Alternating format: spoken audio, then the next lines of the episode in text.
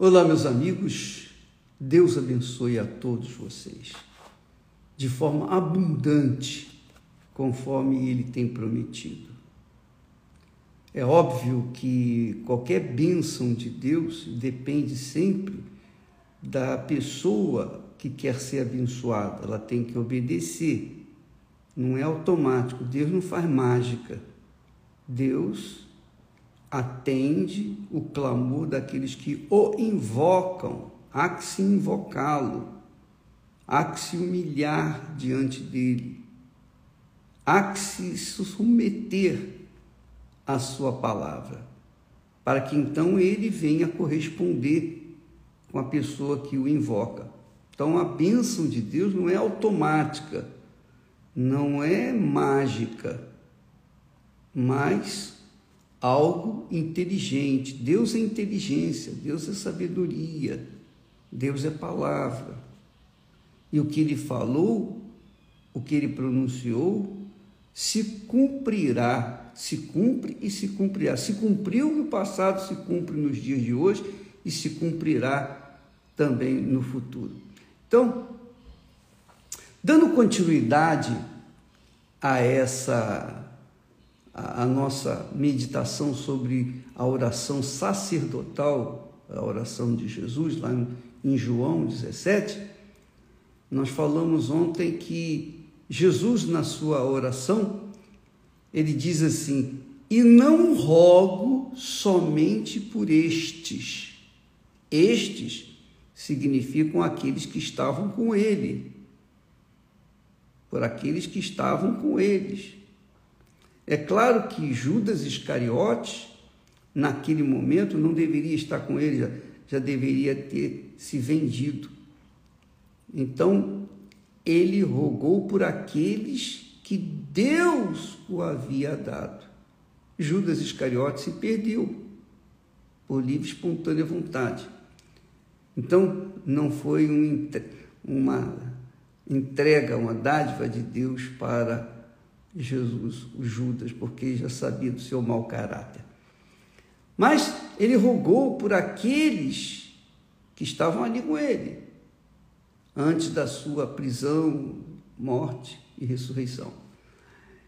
Rogo não somente por estes, mas também, também por aqueles que pela tua palavra hão de crer em mim. Só quem é de Deus entende isso. Só, só e somente só aqueles que entendem isso têm o discernimento espiritual, são de Deus. Porque ele diz: Eu rogo não somente por aqueles, que, por estes que estão comigo aqui, mas por aqueles que vierem a crer na tua palavra, vierem a crer em mim por intermédio da tua palavra. Então, eu penso, eu raciocino, eu medito, eu acho o seguinte: Deus orou por você, orou por mim, Jesus orou por você, Jesus orou por mim. Por quê? Porque nós ouvimos a sua palavra e cremos nessa palavra, quer dizer, cremos nele. Então, veja como é importante a pregação da palavra de Deus. Veja o que que, o que que a Igreja Universal do Reino de Deus, por exemplo, tem feito para chegar aos confins da terra, do mundo, a palavra de Deus. Por quê? Porque aqueles que crerem nessa palavra vão crer em Jesus. Então, estes serão serão beneficiados pela, por esta oração que Jesus fez. Não rogo ah, por esses apenas, mas eu rogo também por aqueles que vierem a crer em mim. Quer dizer, você que creu, que crê no Senhor Jesus, quando ouviu a palavra de Deus, você foi um beneficiado. Agora, para você ter ouvido a palavra do Senhor Jesus, crido na sua palavra, alguém teve que financiar essa palavra. Alguém teve que sustentar, seja o pregador, seja a televisão, seja o rádio, seja a internet, seja lá o que for, seja a igreja, aquele que foi até você levar a palavra, ele foi sustentado pelo autor da palavra, é o mensageiro de Deus. Então, eu quero falar isso para você que crê na palavra de Deus, não ser egoísta. Você que tem crido em Jesus, eu creio que não, não, você não é egoísta quando crê no Senhor Jesus, mas existem aqueles que, que fazem vistas grossas. Mas, quando a pessoa crê no Senhor Jesus, ela tem interesse extremo em promover a palavra de Jesus. A mesma palavra que a salvou, venha salvar outras pessoas também. Isso é ser cristão. Isso é ser de Deus. Isso é ter o Espírito Santo. Isso é falar a mesma linguagem em todo o mundo onde se prega a palavra de Deus. Não é uma língua estranha, mas é a língua divina, a palavra de Deus. Então, quando eu ouvi a palavra de Deus, eu tinha 19 anos de idade, e finalmente me entreguei, eu tinha antes, já tinha ouvido bastante tempo, mas só com 19 que eu me converti. Mas quando eu me converti, quer dizer, me converti, o Espírito Santo me convenceu e eu aceitei, e eu obviamente aderi a essa fé. Então, o que, que aconteceu? Nasceu dentro de mim uma fome, uma sede, uma paixão pelas almas. Eu queria ganhar almas. Eu deixei os meus projetos pessoais, os meus sonhos pessoais. Eu estava estudando para fazer engenharia, estava pensando em, em engenharia, estava entre engenharia e economia, mas eu decidi deixar tudo para pregar o Evangelho. Então, essa paixão é o Espírito Santo que me colocou, colocou dentro de mim. Essa paixão é a voz de Deus dentro de mim e ela não para nunca. É uma fonte de água que jorra, que jorra e não para de jorrar e continua jorrando. São 58 anos jorrando a mesma palavra, a mesma água, água pura, água limpa. A palavra que traz vida. Então, eu e vida eterna, não é uma vidinha de 100 anos, não, é uma vida eterna. Então, você que está me entendendo, você que está me ouvindo, que tem acompanhado essas lives todos os dias, Entenda isso. Se você tem o Espírito Santo, você fala a mesma linguagem que eu falo. Nós falamos a mesma linguagem. Se você tem o espírito que eu tenho, nós pensamos da mesma forma. Nós somos um em espírito no Senhor. Nós somos um. Por quê?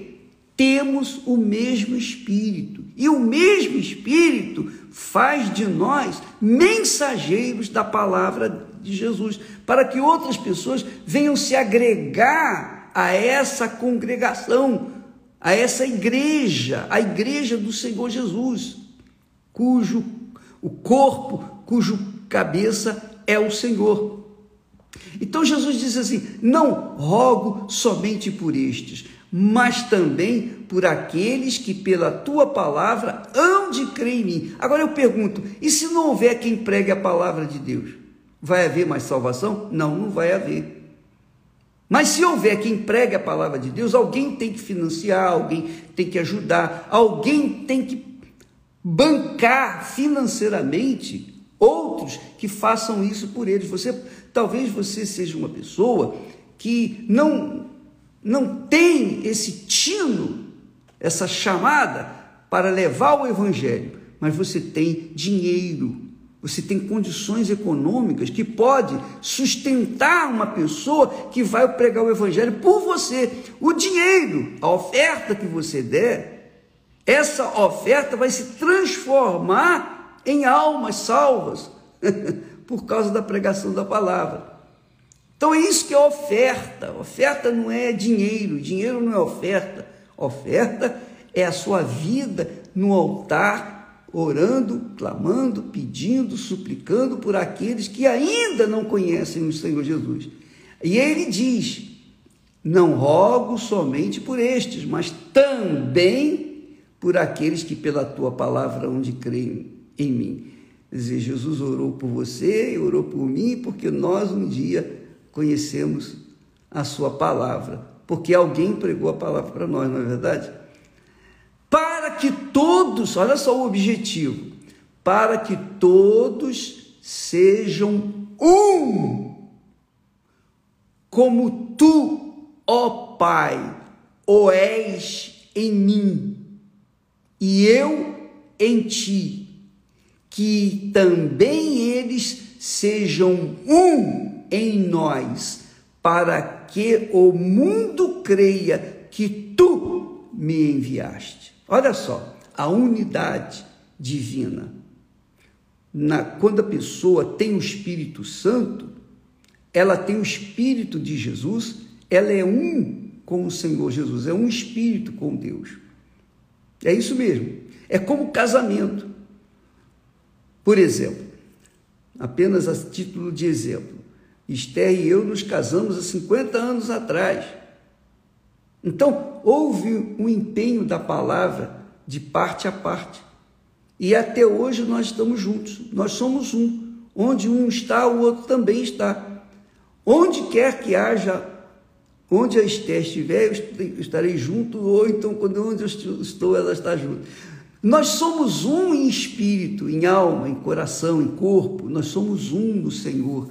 Não há como dividir isso, não há como separar essa união, essa unidade. É indivisível. É indivisível não porque nós somos apenas leais um ao outro, é indivisível porque nós temos o mesmo Espírito, o Espírito Santo. O Espírito Santo faz isso. Ele faz a gente ser unido em nós e aí com ele também, com o Pai, com o Filho, com o Espírito Santo. É, é esse é o objetivo do Senhor Jesus. O corpo do Senhor Jesus, a igreja do Senhor Jesus é única. Não existe denominação A, B ou C nos céus, de jeito nenhum. O que existe é a igreja do Senhor Jesus aqui na terra. A igreja do Senhor Jesus é formada por membros, por membros, por membros que foram cheios do Espírito Santo, por membros que foram trazidos anexados ao corpo, que é a igreja, pelo Espírito Santo. Então, tornamos-nos um só espírito, uma só fé, um só coração. Então, quando a pessoa pertence a esse corpo, ela tem a mesma mente, o mesmo espírito, a mesma fé, ela participa da mesma mente, que é a mente do Senhor Jesus, que é o Espírito Santo. Então não tem esse negócio, ah, eu sou fiel à minha igreja. Não, você tem que ser fiel ao cabeça, que é o Senhor Jesus. O cabeça de seu, meu, é o Senhor Jesus. Nós somos unidos num só espírito, numa só fé, num só corpo, a igreja do Senhor Jesus. Imagina, Jesus não veio ao mundo morrer para instituir instituições, igreja A, B, C, D, nada disso. Obrigatoriamente, legalmente, nós somos obrigados, obrigados a ter um nome para que a, a, igreja possa funcionar, uma instituição que a igreja possa funcionar. Mas a igreja física que nós vemos hoje não é a igreja do Senhor Jesus. A igreja do Senhor Jesus é composta de membros do seu corpo pessoas que foram seladas com o Espírito Santo, pessoas que foram batizadas com o Espírito Santo, carimbadas com o Espírito Santo, penhoradas pelo Espírito Santo. Essa é a realidade. Então, Jesus diz assim: para que todos sejam um, como tu, ó Pai, o és em mim e eu em ti, que eles também sejam em nós, um em nós, para que o mundo creia que tu me enviaste. Essa é a realidade, minha amiga e meu caro amigo. Então, não é porque eu sou pastor, que eu sou bispo, que eu sou mensageiro de Deus, que eu prego a palavra de Deus, que automaticamente eu faço corpo, faço parte do corpo do Senhor Jesus, que é a igreja, a sua igreja. Não, mas é porque eu tenho o Espírito dele, o Espírito Santo, Esté e eu, nós temos o mesmo espírito, o mesmo pensamento, o mesmo propósito, a mesma, o mesmo foco, a mesma ambição, almas, almas. Amiga e amigo, o Espírito Santo veio para isso para trazer para o corpo dele, que é o Jesus, corpo de Jesus, que é a igreja, a fim de que sejamos um no Senhor. O apóstolo Paulo fala que aquele que se ajunta ao Senhor, quer dizer, que se casa com o Senhor, que se agrega ao Senhor, que crê no Senhor Jesus, é um espírito com ele. Esse é o, esse é, o, é a igreja do Senhor Jesus é tipificada pelo corpo, o corpo, o cabeça é o próprio Senhor Jesus. Quer dizer, a ordem, a obediência, a fidelidade, a lealdade é o Senhor Jesus. Então, eu vejo muitas pessoas, infelizmente, ah, digamos, fanáticas com a sua igreja, ah, fanática pela igreja A, B, C, D. Eu não quero que você se agregue à igreja física, à igreja universal do Reino de Deus. Eu quero que você se agregue à igreja espiritual, que é eterna, porque não ficará pedra sobre pedra. O templo de Salomão, que foi erguido na época, que estava lá, que Jesus falou, ele falou: não ficará pedra sobre pedra, e não está pedra pedra sobre pedra. Aqui nesse mundo não ficará pedra sobre pedra, carne sobre carne, osso sobre osso, não vai ficar nada, tudo vai pegar fogo, tudo vai acabar. Cedo ou tarde vai acabar, não tenha dúvida disso. Mas a igreja espiritual, essa permanecerá por toda a eternidade. E essa é a igreja que Jesus falou: as portas do inferno não prevalecerão contra ela. Quer dizer, as portas do inferno não prevalecem contra o corpo do Senhor Jesus, que é a igreja, a sua igreja. Quem faz parte desse corpo tem a sua salvação garantida. Quem não faz, paciência, vai ficar, vai queimar. Mas quem faz parte desse corpo do Senhor Jesus, que é a igreja, a igreja espiritual, esse permanecerá por toda a eternidade, porque o próprio Senhor Jesus orou, pediu, rogou ao Pai: Pai, eu não rogo somente por estes que estão aqui comigo, mas também por aqueles que, pela tua palavra, hão de crer em mim. Eu criei, você creu. Então nós estamos nesse contexto. Para que todos sejam um, para que você, eu, nós todos que recebemos o Espírito Santo, venhamos ser um com o Senhor Deus Pai, com o Senhor Deus Filho, com o Senhor Espírito Santo. E tem mais, tem mais. É por isso que o apóstolo Paulo diz lá em Romanos 8, capítulo 8, versículo 9: quem não tem o Espírito de Cristo, esse tal não é dele. Quer dizer, o, o, Espírito Santo não é uma opção, não é uma doutrina. Ah, na minha doutrina, na minha igreja, a pessoa quando recebe batismo nas águas é batizada com o Espírito Santo automaticamente. Mentira, isso não engano, não existe. Pode ser na sua igreja, mas na prática isso é uma mentira. Eu passei pelas águas quatro vezes, então eu fui batizado com o Espírito Santo quatro vezes. Não, não, tá, não, não, não combina isso, não é inteligente isso. Quando a pessoa recebe o Espírito Santo, ela é testemunha viva do Senhor Jesus, da ressurreição do Senhor Jesus. Ela é testemunha viva, onde quer que ela vá, ela testemunha, ela é, santifica Jesus com a sua vida, com a sua conduta, com a sua palavra de honra. Não é a língua estranha, blá blá blá blá blá blá, que até o papagaio fala. Não, mas uma língua divina, tem o mesmo pensamento, a mesma fé, o mesmo espírito, a mesma mente que é a mente do Senhor Jesus. Então, amiga e amigo, o recebimento do Espírito Santo é uma necessidade, é uma urgência. Urgência, você tem que receber o Espírito Santo.